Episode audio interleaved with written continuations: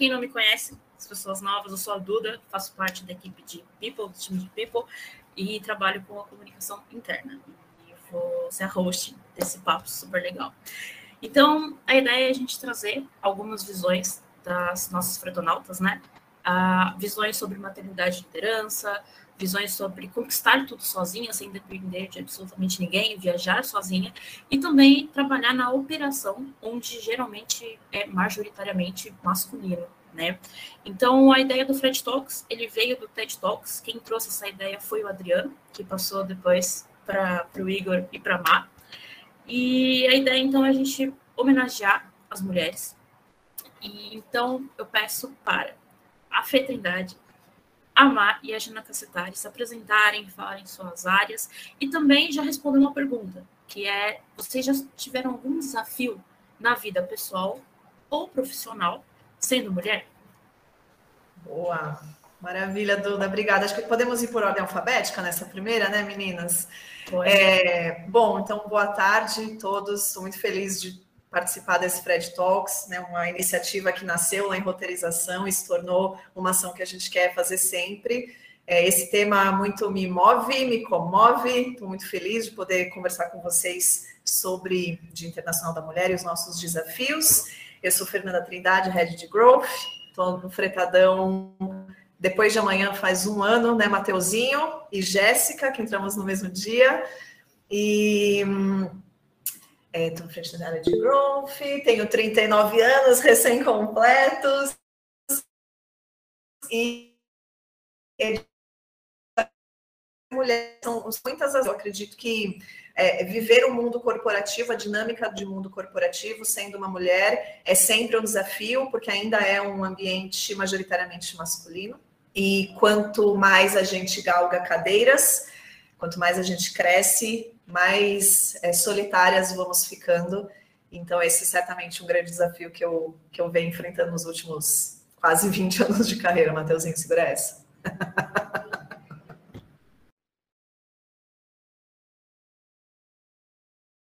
Agora acho que posso ser eu, Janaína Cacetari, Janacê, não Janaes. Bom, boa tarde, pessoal. Primeiro, obrigada. É um prazer estar aqui falando um pouquinho da minha história esse dia tão importante. Para mim, que sou uma mulher, sempre, poxa, tive muita, muito orgulho do, da minha história, de tudo que eu construí, e muito orgulho também de todas as mulheres que fizeram parte da minha vida até aqui. Sou gestora da área de community, que tem muitos fretonautas aqui participando hoje.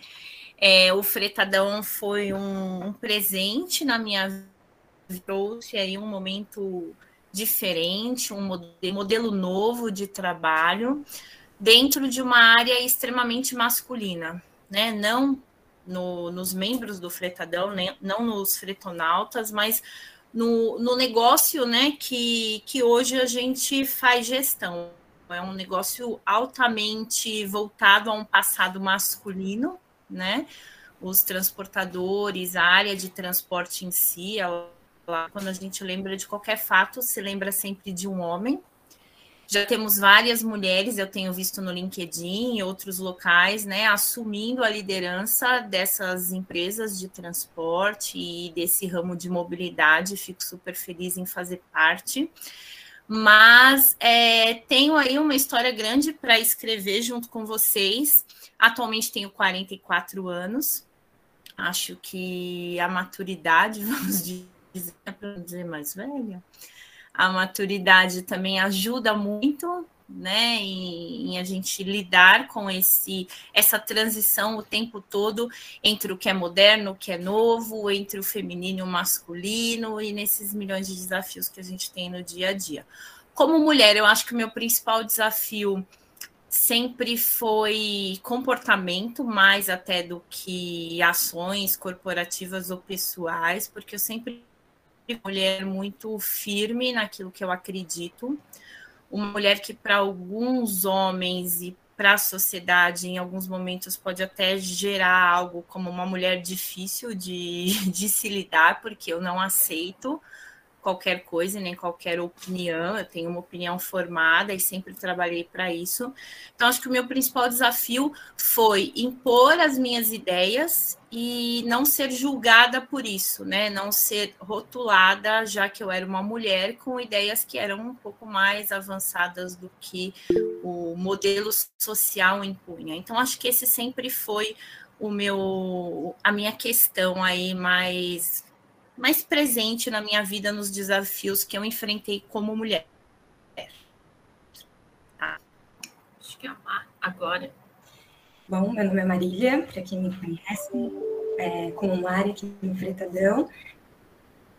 Recente também, assim como a Fê, eu fiz um pouquinho depois dela, 28 anos.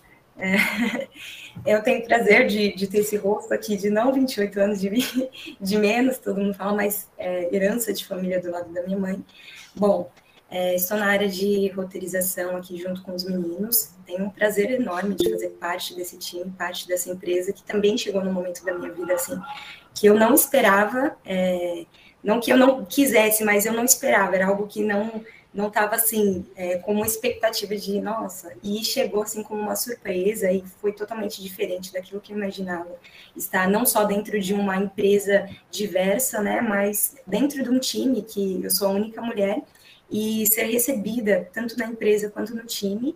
É, não é um ambiente só aqui da empresa que eu estou no meio de homem, eu cresci a minha vida toda no meio de homens, sou a única filha mulher tenho, quatro, é, tenho três irmãos, então o meu ambiente foi sempre masculino. Então, é, fico muito feliz. É, o meu desafio, eu acho que foi mais pessoal de, de da Marília entender que ela poderia estar inserida nesse ambiente, porque quando eu fui fazer a faculdade, eu queria desistir no, no começo, assim, acho que estava no terceiro semestre, e eu tive a vontade de desistir é, porque são tem profissões que nós escolhemos porque nós gostamos, ah, eu quero ser médica, enfermeira, então são profissões que são paixões pessoais e são profissões que nós arriscamos, que nós nos lançamos, que nós olhamos e falamos, hum, acho que pode ser uma boa. E a logística foi foi isso, mas foi totalmente diferente daquilo que eu imaginava, até porque quando nós pensamos em logística, nós pensamos sempre num ambiente majoritário masculino.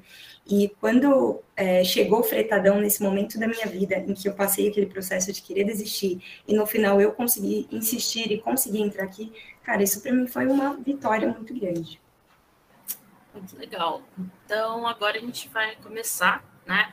Vai ser um estilo TED, é, não, é, talk show.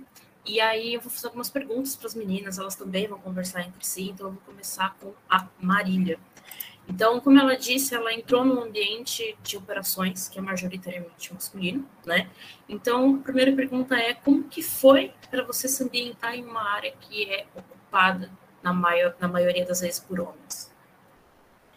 Duda, foi na verdade surpreendente para mim, foi surpreendente porque desde a faculdade você vem com aquele pensamento de que esse ambiente é para os homens, as maiores vagas assim e oportunidades estão para os homens. Então, quando eu fui chamada pelo fretadão, eu fiquei muito surpresa. Eu estava junto com um amigo nesse processo e eu fiquei, ah, talvez aconteça, talvez não. E quando aconteceu, foi surpreendente. E quando entrei no time, eu fiquei mais surpresa ainda, pelo tratamento, pela visão, pelo conhecimento compartilhado. Ah, não é porque ela é mulher que ela vai ser excluída desse, desse nível que nós estamos chegando. Então, isso me surpreendeu bastante. Eu, eu amei, foi diferente de tudo, tudo que eu já imaginei, visto que eu não tenho experiência nessa área, né?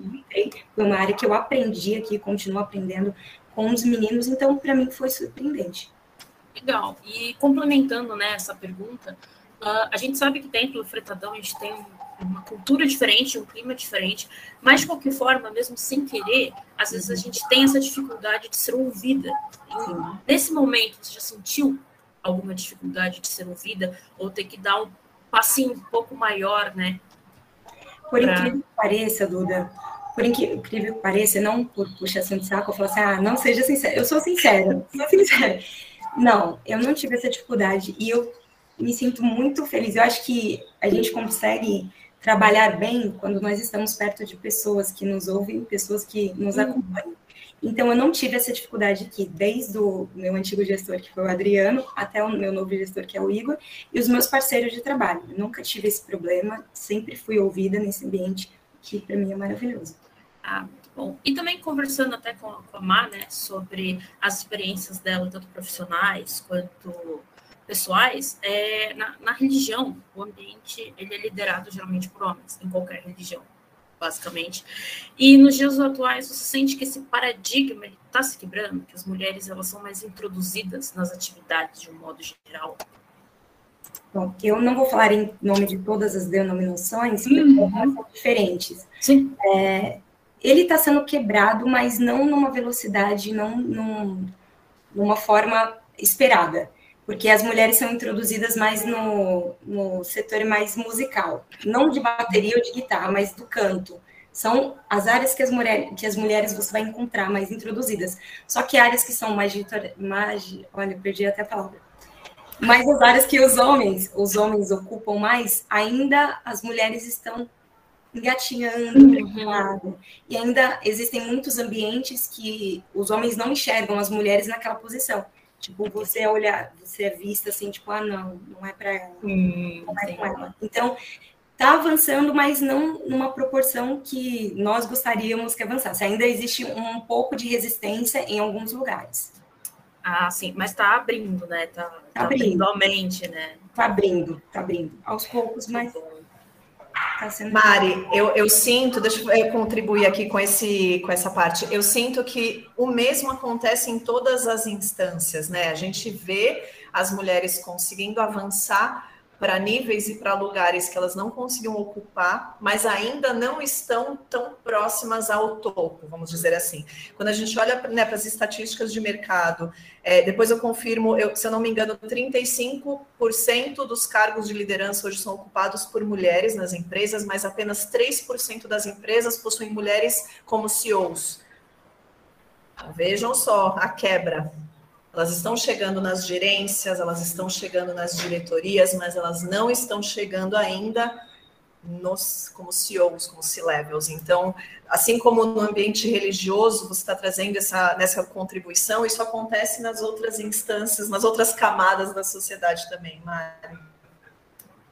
Isso aí. Bom, agora a gente vai passar para Jana C a gente vai falar um pouquinho sobre liderança e maternidade. Então, para a gente começar esse papo, então, na construção da sua carreira, né, você sendo mulher, ainda não mãe, você teve alguma dificuldade de encontrar um lugar no mercado, no sentido de sempre perguntar: você tem filho? Você pretende ter filho? Esse tipo de coisa que eu acho que todas as mulheres já passaram por isso. Eu, pelo menos, já passei. Acho que todo mundo já passou. Sim, sim mas vou começar um pouquinho antes para vocês entenderem, né? A maternidade na minha vida. A maternidade na minha vida ocorreu em dois momentos. Um primeiro momento que é esse agora, que todos sabem, né? Que eu sou mãe de gêmeas e que vai ser o final da, da, do meu comentário.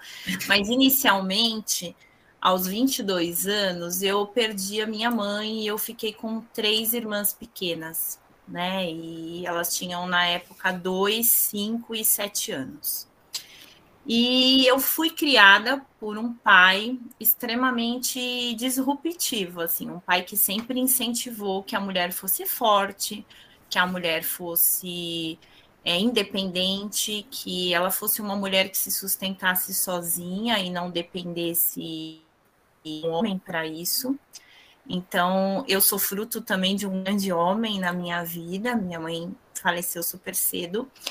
E quando a minha mãe faleceu e eu fiquei com minhas três irmãs como mulher, eu trabalhava em uma empresa onde eu tinha dois é, CEOs, né, que eram sócios, eram homens, e eles eram muito próximos, né, da, da gestão e da liderança dos times. E nessa época eu tinha um cargo de gerente de recrutamento e seleção, é, eu já estava como estagiária há muito tempo nessa empresa, tinha sido supervisora, e mesmo novinha, eles tinham como se fosse um, um trabalho de trainee, e eu era uma gerente júnior de seleção. E um dos gerentes me chamou e disse: Ah, agora que sua mãe faleceu, como que ficam suas irmãs? Eu falei: ah, Como que ficam? Elas ficam comigo. Né? Assim, não existia outra questão na minha cabeça, não existia outro ponto, né? E ela falou: Ah, mas ninguém. Ele falou: ninguém vai ajudar seu pai, não vai ter outra mulher que, que vai para casa de vocês, vai assumir esse papel, porque me preocupa, né? Os nossos horários, né? Nosso, o nosso ritmo de trabalho. E eu falei: não, quem será as mãe, a mãe das minhas irmãs será eu, né? Vou ser eu. E aí ele disse: Olha, é a maior besteira que você está fazendo na sua vida. Você é uma mulher jovem, você tem um futuro todo pela frente e você vai acabar com a sua juventude, com a sua carreira. E, e aí, gente, assim, é um momento em que você perdeu uma mãe, tá com três, três crianças pequenas e que você depende de um trabalho muito naquele momento, né? Então, assim, são milhões de medos. Mas eu disse a ele o seguinte, né? Meu pai sempre me criou para também nunca deixar de expressar minha opinião e nunca ter assim diante dos desafios. E eu respondi para ele: eu acho que não. Eu acho que eu vou ser uma, uma mulher melhor. Eu acho que vai ser difícil, mas depois disso eu vou ser uma super Janaína. Eu lembro que eu usei até essa coisa meio simbólica de uma super heroína e aí ele falou assim: Olha, acho que vai ser complicado aqui, viu? Querendo insinuar que possivelmente eu não continuaria. Passado alguns meses, esse homem me desligou, né? E, e nessa época meu pai estava doente. Depois que minha mãe faleceu, meu pai ficou muito doente. E eu estava com uma situação bem difícil, mas não deixava nunca impactar em, é, no trabalho, porque eu dependia muito daquele trabalho. E ele me desligou, eu cheguei para trabalhar e meu acesso não funcionava. E eu chamei o pessoal de TI, né? O RH não tinha me chamado ainda. Eu falei, não sei o que está acontecendo, meu computador não liga e etc. E ele, gente, tinha falado direto, sabendo que o RH iria contra e que os outros gestores, inclusive o só dele, iria contra, ele pediu direto para a TI para que os meus bloqueios fossem feitos e que eu fosse desligada da empresa.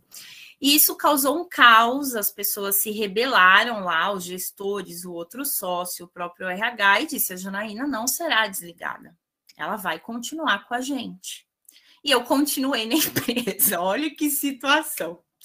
Claro que depois disso, algo dentro de mim se quebrou, né? Porque assim, é, eu fiquei muito machucada. Eu consegui ficar lá mais um ano, eu acho que até foi um grande tempo, né? E eu acho que foi muito porque, não só porque eu precisava, mas porque aquelas pessoas foram muito legais, muito boas comigo, muito humanas, né? E reconheceram o meu valor também. Mas foi um período bem difícil, assim. E aí depois eu me recoloquei, passou, superei, virei uma mulher muito maior do que aquela que eu era naquele momento. E contando um pouquinho agora da segunda maternidade, né, com as minhas gêmeas. Quando eu voltei de licença maternidade, na última empresa que eu estava, eu fiquei um mês, um mês e pouquinho, e um dia lá estava eu fuçando no LinkedIn e vi uma mensagem do Antônio me convidando para uma conversa. A primeira coisa que eu pensei foi: nossa, mas eu acabei de voltar de licença maternidade, né? Assim, eu estou naquele momento de medo da mulher por várias questões sociais que eu não preciso dizer aqui, teme ser desligada né? Eu conheço o profissional que eu sou, mas também conheço o formato que as empresas estão no momento, né, atuando. E eu, passando por aquele medo, sou convidada para um, uma conversa para um possível cargo de diretora numa startup, etc. e tal. E eu pensei assim: é, não, vocês estão me ouvindo? Parece que estão, né? Sim, sim. Sim, Jana. Assim, nossa, eu vou. Ah, ótimo. Eu pensei assim, nossa, eu vou ir lá e vou falar com esse senhor, com esse mocinho, moço não, é moço, não senhor, né? Com esse moço que está me chamando, né? Com o dono dessa empresa. Vai ser um papo super legal, eu vou aprender pra caramba, vou ouvir aí um CEO de uma startup de tecnologia, mobilidade, vai super acrescentar na minha carreira, mas ele não vai me querer quando eu contar para ele que eu tenho duas crianças. É assim, eu não vou combinar com este momento da empresa mesmo eu sendo uma mulher que tem uma mente um pouco mais evoluída, era claro para mim que a sociedade naquele momento ia me enquadrar num, num, determinado espaço em que eu era uma preocupação, não uma solução, tá? E aí eu conversei com o Antônio, né? E a conversa foi, fluiu. Num determinado momento, falando da vida pessoal, eu falei e ele passou por esse item. Eu falei assim, gente, será que ele não prestou atenção, né? Quando eu falei, duas crianças, dois bebezinhos gêmeos. Né?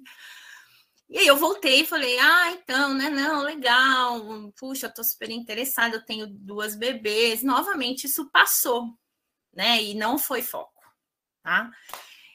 E hoje eu estou aqui e tenho, poxa, um super orgulho de dizer que em nenhum momento isso foi um problema. Né? Em nenhum momento isso foi um, um peso, em nenhum momento isso foi uma preocupação. E eu me orgulho muito disso, né? Estou muito feliz neste, neste momento que eu estou vivendo junto com a maternidade. Então, eu trouxe dois exemplos totalmente diferentes, em situações totalmente diferentes, mas que eu acho que é legal para a gente ilustrar os desafios da maternidade no mundo corporativo e também ligado um pouco com o machismo, né? Porque a primeira situação que eu vivi era uma visão extremamente machista, né? Da mulher, do papel dela e de quanto ela pode desempenhar um outro papel. Acho que é isso. Desculpa, falei demais. Imagina, que trajetória, Jana. Fantástica, assim, sensacional. E aí, aproveitando, já linkou uma na outra, adorei, uma pergunta na outra. Eu tenho mais uma pergunta para você, que é como que é conciliar né, o papel de líder, uma líder diretora, né, com a maternidade com duas bebês pequenas. É, eu sei que deve ser um desafio assim gigantesco para conciliar. Aí você pode contar um pouquinho para gente. É bem grande. é bem grande. E todos os dias eu penso que eu não sei como eu faço assim. Não sei, sinceramente, como eu dou conta. É, eu acho que amor pelas duas coisas. Eu, eu escolhi ser mãe no momento certo, né? Eu vivi muitas coisas na minha vida, eu não, não atropelei as fases. As minhas filhas são presente de Deus, assim, eu sou realmente uma mulher realizada. E antes delas, eu já era muito realizada na minha carreira. Então, elas são um complemento, elas são o que faltava né? É, então hoje eu vejo que é bastante desafiador fisicamente, né? Cansa demais, assim. Eu não consigo ser para elas talvez o que uma pessoa de 20, 20 e pouco conseguiria. Eu não, não tenho mesmo o mesmo ritmo. A gente brinca, mas faz diferença, tá? Faz muita gente. Então eu não tenho o mesmo ritmo e fazer as duas coisas me cansa um pouco, mas eu sinto que é super possível quando a gente quer, né? Acho que quando a gente quer algo, quando a gente tem um objetivo, nada tira a gente do nosso caminho, do que a gente quer alcançar, e aquilo se torna leve, porque você quer aquilo, você ama aquilo, aquilo é importante para você. E hoje as duas coisas são muito importantes para mim. A minha profissão e a maternidade. Então, é, ontem eu estava lendo um artigo sobre mães de gêmeos, que aí eu trago aí um potencial um pouco maior de dificuldade. É, e elas estavam falando sobre como é difícil você, durante um, um, período, que eu diria aí até uns dois, dois anos e meio, você depender de uma outra pessoa para fazer tudo, né? Que eu não sei o quanto as pessoas têm contato com isso você perde a sua independência, porque qualquer lugar que você queira ir ou qualquer coisa que você queira fazer com dois bebês, você precisa de alguém junto. Então, é, você não vai mais, você não dirige mais sozinha, você não vai para nenhum, nenhuma pracinha que seja, você tem que levar alguém com você. Então, você depende do outro. E o quanto isso tem sido um aprendizado, né? Porque eu sempre fui uma mulher muito independente. Eu não consigo ser boa mãe se eu não tiver alguém junto comigo. Então, isso também tem sido um aprendizado muito bacana e que me ajuda muito na minha carreira. Porque se eu não tivesse ajuda, hoje eu não teria minha carreira, né? Então, isso faz total diferença para mim. Então, eu acho que eu consigo conciliar as duas coisas por isso, porque eu tenho pessoas que me ajudam e anjos aí, mas que Deus sempre coloca no meu caminho e que quando a gente quer, a gente dá um jeito, gente. Então, é, não existe barreiras para um coração que acredita e para uma mente disposta a fazer. Então, é isso. E, e, e, é muito legal você ter essa cabeça super aberta, porque tem muita gente que fala assim. É mãe, independente de quantos filhos, você tem que cuidar sozinha. E quando é o pai, infelizmente, tipo, ah, tadinho, né? Ele precisa de uma ajuda. Isso acontece muito. Então, acho isso ah, muito legal de, de você não, não ter essa coisa de, putz, eu tenho que criar as duas sozinhas, ou eu tenho que fazer tudo com as duas sozinhas. Você tem essa liberdade, essa cabeça aberta. Tipo, não, eu preciso de ajuda sim, porque eu não sou um homem de ferro.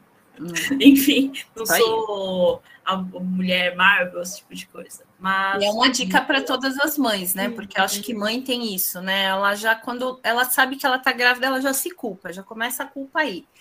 E aí ela segue, né, com aquela culpa de que o tempo todo ela tem que ser eficiente, ela tem que dar conta de tudo. E não, é o que você disse, do da maternidade, não nunca acontece sozinha, né? existe sempre a dupla, muitas vezes trios e etc, né? De acordo com o modelo familiar que a gente escolhe. E tem que ser compartilhada, assim, é uma responsabilidade compartilhada. Só complementando, Duda, é incrível que a mulher parece que ela nasce com esse dom, né? Do se vira nos 30. E um autor, em que o Max Lucado, que é um autor, um autor que eu gosto muito, e ele falou que quando a esposa dele estava em casa, e ele não tinha observado isso, mas ele viu a quantidade de mamadeira que ele fazia para filha dele, para os filhos, os filhos dos dois, né? Ele ficou impressionado. Ele falou: gente, como que eu não percebia o quanto a minha mulher trabalhava. E ainda a mulher trabalha em dobro quando ela trabalha fora e quando ela trabalha em casa. Porque a mulher ela volta e ela tem que limpar a casa, ela tem que fazer janta, ela tem que fazer as suas coisas. Então a mulher sempre tá aquele não se vira no 30, tá doente, mas tem que fazer, tá doente, mas tá trabalhando, ela nunca para. Ela sempre é 24 é 24 por 48, não sei se é assim que fala. A mulher ela sempre está em atividade. Isso é incrível. A mulher ela tem um dom de pegar tudo isso e conseguir esse se vira nos 30 e se vai que vai dar certo, isso tem como dar um jeito e ir para cima. É, exatamente. Então, beleza, agora a gente vai para Dona Fernanda, que vai falar um pouquinho sobre conquistar as suas coisas sozinha. Então, vamos lá. Fê, você sempre teve essa vontade desde pequenininha de conquistar tudo sozinha, sem depender de absolutamente ninguém? É, Primeiro, parabéns, hein, mulheres, e parabéns às mães que são, que têm essas jornadas, né, de mães e profissionais. É, eu fico realmente impressionada com a multidisciplinaridade de vocês, é incrível. É, Duda, na verdade, eu desde muito jovem eu questionava os padrões. Desde que eu comecei a me entender como gente, é, eu questionava os padrões que a sociedade tenta insistentemente nos impor. Quais padrões são esses? São muitos, né, gente? Padrão de sucesso, padrão de carreira, padrão de casal, padrão estético, padrão de felicidade, padrão de amor, padrão, padrão, padrão.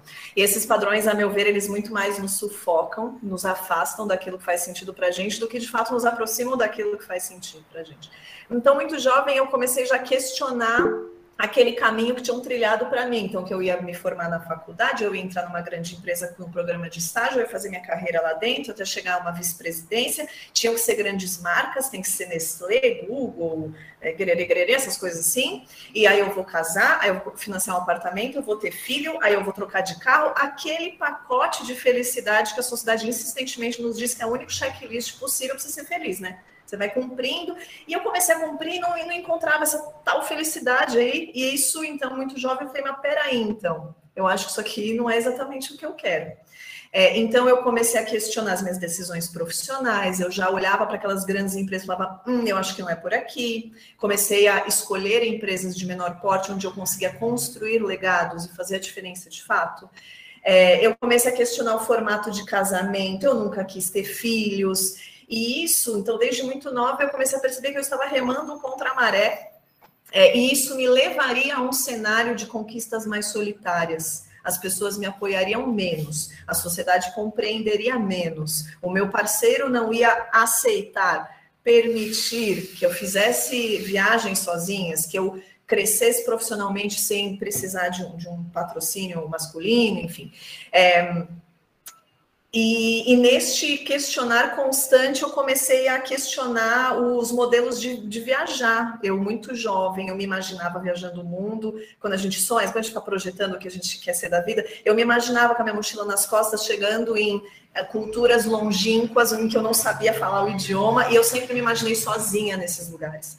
E aí as pessoas é, naturalmente me questionavam muito, assim, então, porque muito jovem, como eu nunca fui rica, eu precisava aprender a fazer viagem de baixo orçamento, fazer viagens em que você troca hospedagem por trabalho voluntário, ficar em hostel com 300 pessoas no mesmo quarto, enfim, todas as, as manobras que você consegue fazer para viajar de baixo orçamento. E aí, então, é, sempre remei contra a maré dos padrões, fui encontrando as coisas que me fazia feliz e fui vendo que aquilo que me fazia feliz também estava fora do padrão. Que é como assim vai viajar sozinho? Como assim vai fazer tudo sozinho? Seu marido deixa? E seu... Enfim, aquelas, aquelas várias frases que eu fui ouvindo. Então, digamos que com 19 anos eu comecei a perceber este meu, este meu gosto por remar contra a maré do padrão social.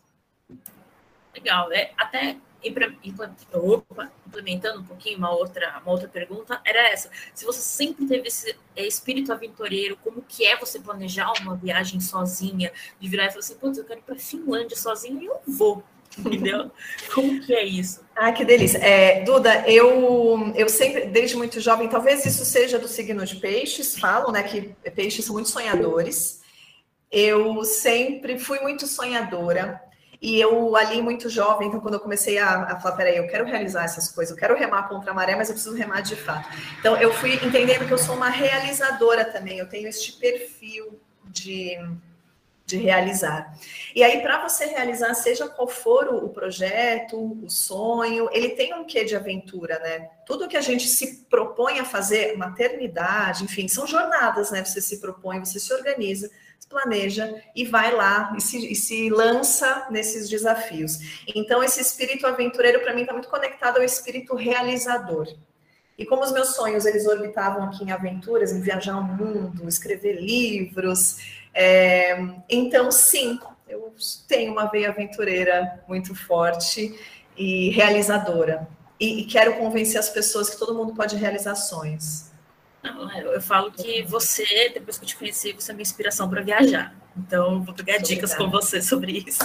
Conte comigo. É... Viajar de baixo orçamento, hein, gente? Sim, Falem principalmente, principalmente isso. E aí, complementando um pouquinho, para a gente finalizar né, todas as nossas discussões aqui, é, claro que nem tudo são rosas, como a gente fala. Como que a gente sabe que tem muitas culturas que são muito mais machistas do que onde a gente mora, né, no Brasil e tal. Como que foi para você, mulher sozinha, conhecendo culturas diferentes? Você já passou por algum perrengue, Muitos. alguma coisa do tipo? Conta gente. Muitos. É, começa que para você viajar sozinha, a barreira cultural começa no Brasil, que é isso, as pessoas questionam, as pessoas não entendem por que, que você quer sozinha. É, ah, você está indo sozinha porque você não tem companhia? Você está indo sozinha porque é, é, não é perigoso, não é chato, não é monótono, seu marido deixa, seu namorado deixa, seu deixa, eu acho maravilhoso. Mas me, sempre me perguntaram né, muito isso. E então começa aqui, começa no Brasil as barreiras para viajar sozinha. Aí depois que você aprende a lidar com todas essas e você deixa de se importar tanto com a opinião de outrem e você se lança nessas viagens, para uma mulher viajar sozinha, e eu tenho uma palestra que eu falo especificamente sobre isso, a gente tem que ter uma porção de cuidados a mais do que um homem viajando sozinho, infelizmente. Isso aí cabe para tudo de novo, né, gente? Para a gente sair sozinha, enfim, tudo. É, é preciso muito mais manobras de segurança, é preciso muito mais discrição. Você não pode chegar num hostel e falar que está viajando sozinha. Você sempre fala que teu amigo está chegando, que a sua turma vai chegar, que sua turma está no outro hotel.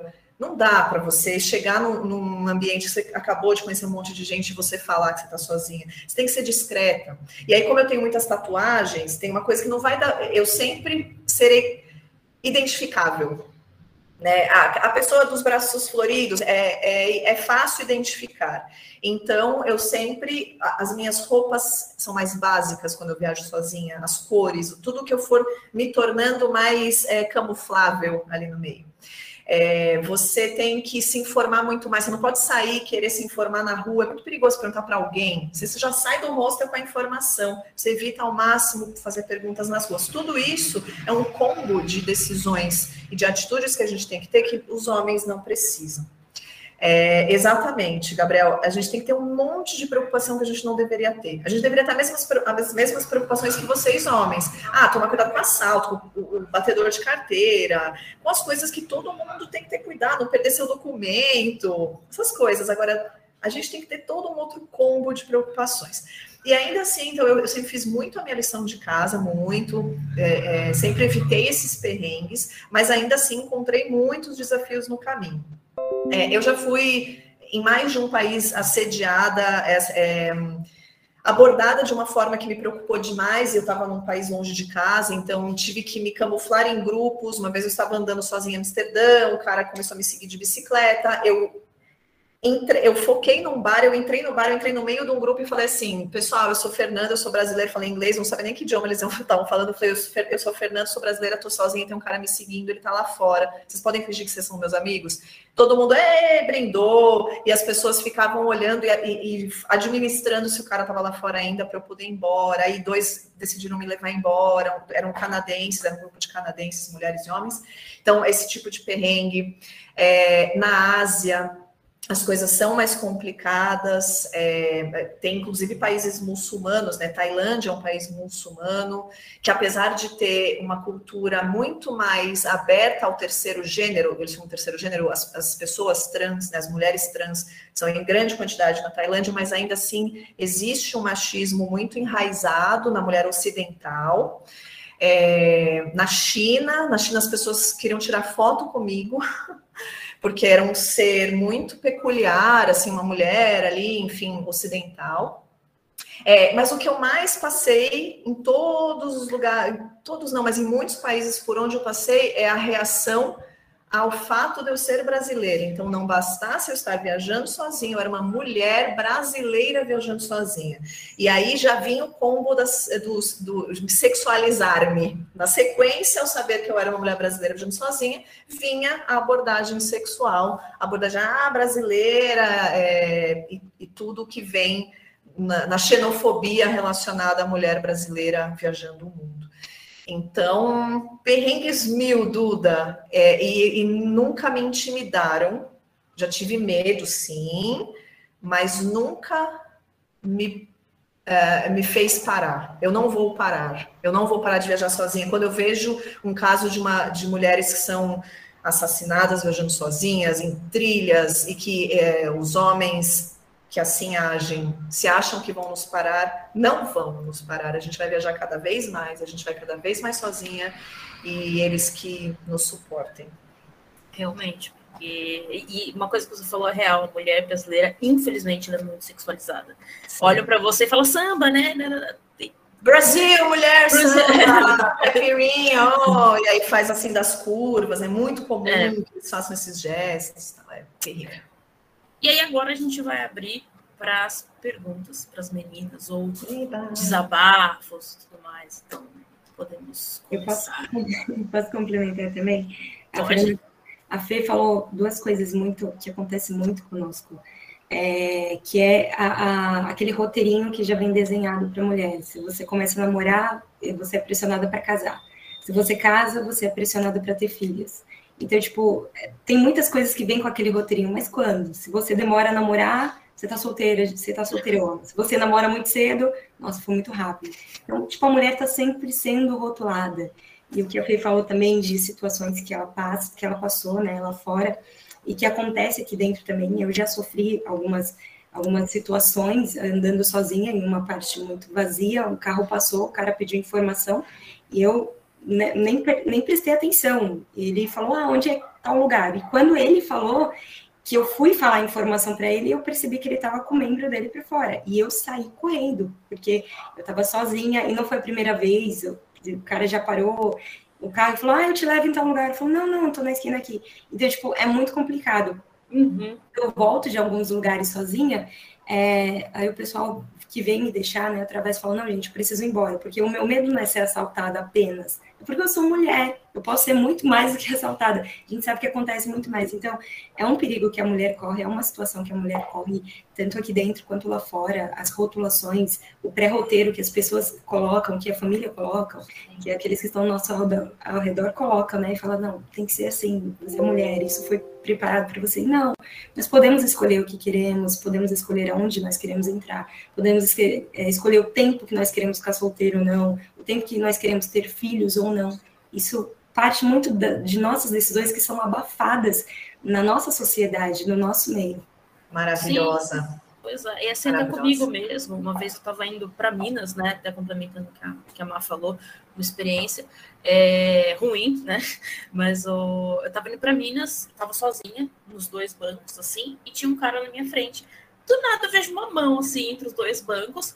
Aí eu olhei e falei, uma mãozinha, né? Não deu outra, mas eu chutei a mão desse cara, que eu não sei se quebrou, não sei o que aconteceu. E o bom é que, assim, eu não tinha o que falar. Eu tava no meio de um ônibus, eu falei assim, ei, Pois é, Duda. Infelizmente, se a gente lançasse o desafio de todas as mulheres que estão aqui nessa audiência, Sim. colocarem no chat se já foram assediadas, se sofreram algum tipo de violência alguma vez, eu acho que a gente vai bater perto dos 90%. Essa é a estatística social, né?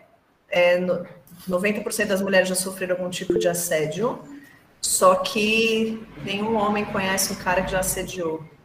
É, muito a conta não fecha, não é mesmo, pessoal? Sim. Eu queria só abordar um assunto que não foi falado aqui, mas que são mulheres no trânsito, né, e dirigindo. Eu passei por uma situação a semana passada, estava tendo uma obra do lado da casa da minha sogra e eu fui levar a minha neném até a minha sogra e tinha uma vaga para eu parar o meu carro que cabia o meu carro ali na vaga.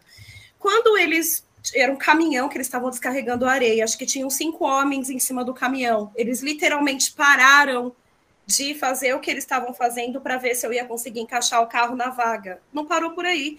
A hora que eu encaixei o carro na vaga, eles gritaram: Ah! Pois é. eu, eu, fiquei por um minuto dentro do carro, assim, envergonhada, provavelmente, mas eu falei, eu não vou ficar envergonhada aqui, eu vou sair e vou fazer eles passar vergonha também. E aí eu saí do carro e falei, pra que tudo isso? Porque eu sou mulher? E aí eles, não, moça, tá tudo bem, tá tudo bem. Nisso, minha sogra saiu do portão e falou: o que, que tá acontecendo? Eu falei, eu fui aplaudida aqui, dona Edileuza, porque eu consegui parar o carro, sabe? Mas assim, aí eu penso, né? Imagina as nossas motoristas de ônibus. O que, que não deve acontecer com elas, né? É o dia inteiro, né, Jana? O dia inteiro. É, tem que ser mulher, né? Essas coisas é, que a gente escuta. Pois é. Legal. Eu tenho uma pergunta para fazer para vocês, acho que para finalizar, né? É, e eu queria, eu, eu vi que cada uma teve uma história muito diferente, umas histórias super importantes e emocionantes.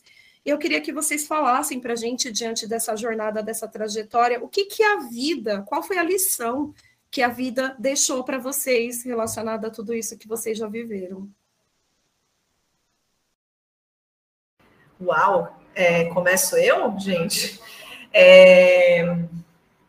Jana, ixi Maria, vou ter, Fala sem me emocionar, hein?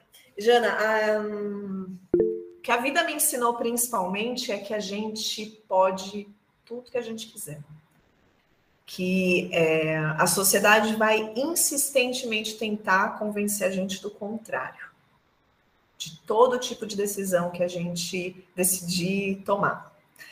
É, se a gente decidir é, ser uma alta executiva numa empresa a sociedade vai fazer pressão contra. Se a gente decidir que a gente quer ser autônoma, a sociedade vai fazer pressão contra.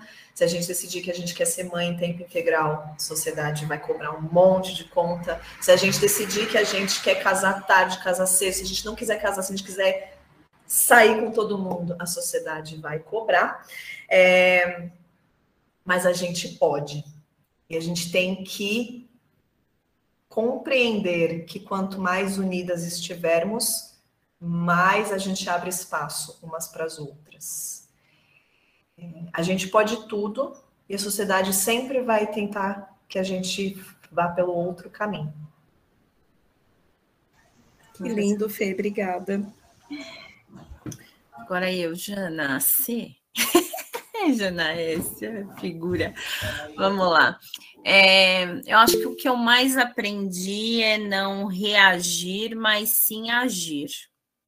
É, eu acho que durante um, um, bom tempo da minha vida eu reagia a tudo e eu, fraque, eu acabava tendo fraquezas e fraquejando em situações que acabavam mostrando a minha o meu lado vulnerável, né? E aí eu passei a, a, a usar um pouquinho mais de, de, inteligência emocional, no sentido de toda vez que algo é, chegar até mim, seja isso fácil, difícil, bom ou ruim, eu sempre vou pensar antes de reagir àquilo, sempre que eu posso, tá? E mesmo quando eu reajo de forma meio impulsiva, eu tento é, controlar ao máximo a ação que eu vou ter, porque eu sempre quero ter uma ação que me leve a ser algo melhor do que a situação anterior, né? E, e que isso não reflita como algo semelhante ao que o outro me fez. Então é meio, é meio complexo, né? Mas eu, eu sempre tento é, ter uma ação e não uma reação. E falando desse tema mulheres, né, empoderamento, carreira, machismo e etc., um recado que eu gostaria de deixar é, é, a gente só vai fazer a diferença se cada uma das mulheres que estiverem aqui, junto com os homens fantásticos que estão aqui também, fazer ações, ter ações a se a gente só ler livros, só ficar em casa falando sobre o tema e no nosso dia a dia a gente não manifestar e não tiver comportamentos que mudem essa sociedade, que mudem essa história, a gente não vai conseguir. Eu vou fazer a minha parte e tenho a missão de criar como mãe duas outras grandes mulheres. Ah, então esse é o meu objetivo master de vida. E eu quero que, que vocês também pensem todos os dias nisso. Perfeito, Júlia. Nossa, perfeito. É, para entrar em silêncio aqui. É que eles estão entrando com compra aí fazendo barulho. Então, é, eu aprendi, já deixo isso como uma frase para todas nós, que eu posso florescer no lugar que eu fui plantada, independente se for um ambiente profissional, um ambiente familiar ou entre os meus amigos. É, e já deixo essa mensagem para as mulheres: floresçam onde vocês foram plantadas e deem frutos. Às vezes não é um lugar, às vezes é um sentimento. É uma mulher que floresce emocionalmente, que vence os seus desafios e que vence é, as suas crises, a crise de ansiedade, a depressão, a dependência de remédios para dormir, e que venceu isso por causa de uma sociedade, ou por causa de uma situação, ou por causa que foi magoada no ambiente de trabalho, ou porque foi magoada por pessoas ao seu redor, floresçam no lugar que vocês foram plantadas, sejam como palmeira. A palmeira, ela tem a palmeira desértica, tem a palmeira nos pantanais, tem a palmeira da água, mas elas não são derrubadas facilmente. E mesmo que elas sejam machucadas por, por fora, elas não dependem do que está fora para nutrir o que está dentro, porque os seus nutrientes vêm de dentro para fora. Então, floresçam aonde vocês foram plantadas. E eu aprendi isso, a florescer. Mesmo no deserto, a palmeira, ela enfrenta o sol castigante, e o frio também à noite, mas ela não é derrubada fácil, porque ela foi plantada no lugar onde ela tem estrutura para ela permanecer e nada pode derrubar ela. É isso. Ai, que maravilhosa. Nossa senhora, Nossa, gente. Tô morrendo. Eu... Nossa, maravilhosa. Deixa eu complementar uma, uma coisa que a Cassetari, Jana Cassetari falou que é muito importante, muito incrível, que é os aliados, né, gente? A, a Jana falou aqui da, da função que cada um de nós podemos ter nessa construção dessa sociedade muito mais equilibrada, muito mais igualitária, muito menos patriarcal. É, e aí isso passa por a gente formar as crianças, então, né, quem tem filhos, enfim, formar esses novos cidadãos é, desconstruídos dessas amarras todas. É, e os homens que aqui estão sejam aliados, não compactuem com as piadas, eu vou colocar assim porque não existe piada machista, não existe piada racista, não é piada se machuca o outro. Então, critiquem os seus amigos, não compactuem com as piadas no WhatsApp que são machistas, não compactuem com o envio de nudes do que o amiguinho mandou, não façam isso. Não façam isso. Não compactuem com os comentários machistas sobre as suas colegas de trabalho, sobre aquela líder. Eu até escrevi no começo aqui do, do, da nossa conversa: o homem que se posiciona é o homem assertivo, a mulher que se posiciona é a mulher agressiva. Não façam isso. Não chamem mulheres de loucas quando ela está se posicionando, quando ela precisa ser mais assertiva numa, numa colocação. A Jana falou outra coisa super bacana que casa com o que a Marília falou, né? Que a gente, quantas vezes a gente não tem que triplicar nossa capacidade de inteligência emocional, porque a gente não pode demonstrar uma, um grau de emoção, senão a gente é absolutamente deixada, né, deixam de nos respeitar e vão colocando a gente nessa categoria da mulher nervosa, da TPM, da, da, da louca, Não façam isso, homens, sejam nossos aliados nessa luta. E aí isso cabe também às mulheres. Eu estou me dirigindo aos homens como aliados, mas nós temos que ser aliadas entre nós. Né? Não compactuem com os comentários machistas também, com a coisa, ah, mulher não serve para números, ah, não fala, não façam esse tipo de coisa. É, depende de cada um de nós aqui, são construções, é todo dia, no, no detalhe, que a gente vai construir essa sociedade para as filhas da Jana voarem com muito menos medo, com muito menos receios. Isso aí. Acho que foi lindo, né? Agradeço as meninas, até se alguém alguém tem mais alguma pergunta, acho que a gente ainda tem um tempinho, a gente tem cinco minutinhos. Quem quiser falar, está aberto. Ah, eu, eu gosto muito de sair falando assim nessas reuniões e tal, não, não posso deixar de sair contribuindo, enfim. É, primeiramente, parabéns a todas, tá? as falas da Jana, da Fê, da Mari, que, é, são, ah, são duas mulheres aí que eu acompanho no dia a dia e admiro muito. É, são falas assim interessantes, a gente vê a questão de empoderamento, de liberdade, né, que é o que todo ser humano busca, né, a liberdade é, é conquistar seus sonhos, mas também um, um, os problemas, né, que as mulheres enfrentam. A Janaína levantou aqui a questão, ah, não, é, eu, eu fiquei com medo assim de falar que eu tenho filho. Eu pensei aqui que absurdo é esse, que nunca passou na minha mente que uma mulher, principalmente se ela for solteira, né? Ah, não, eu tenho filho, a empresa vai pensar, não, essa mulher não vai ser pontual, ela vai ter que faltar para acompanhar as crianças, vai ter que isso e aquilo. E foi algo que nunca pensou, assim, que seria um empecilho, né? A vida pessoal da mulher ali, a vida da mãe, seria um empecilho. Isso nunca passou mesmo na minha mente. E assim, olha que eu estou sempre buscando, assim, é, conhecimento, enfim, toda essa questão. Ela falou que, eu, meu, isso é um absurdo. É um absurdo mesmo que a gente, infelizmente, tenha que viver essas questões, as, as mulheres tenham que passar por isso, né? Quando for falar, não, eu sou solteira, não, eu sou casada. Numa entrevista de emprego, não, não tenho filhos. Não, isso e aquilo, infelizmente, eu, eu lamento muito. Mas, assim, é interessantíssimo a gente ver como, apesar de tudo isso, né, de todas essas barreiras, vocês aí, mulheres, conseguem voar, né? Tipo, ah, tem as barreiras no chão, mas no céu a gente não encontra nenhuma delas, né? Então, alçar voo aí eu acho que é a Não, mas e como, e como é lindo e como é maravilhoso ouvir que você nunca pensou nisso, que você não tenha que pensar, que o mundo não pense nisso, entendeu? Uhum. E a gente aí chegue nesse nível, que, que isso não seja algo que passe pela cabeça das pessoas. Então, te ouvir alivia, te ouvir já é um avanço. Com né? certeza. É legal. Temos fé nas novas gerações, Matheus. Temos muita fé. Ah, eu também. A gente tem que ter, né? Precisa. Precisa. Sim. Parabéns, gente. Obrigada. Posso seguir a onda do Matheus? Sim. Eu acredito, eu acredito que seja interessante é, a palavra e uma visão masculina justamente para estender o braço para vocês.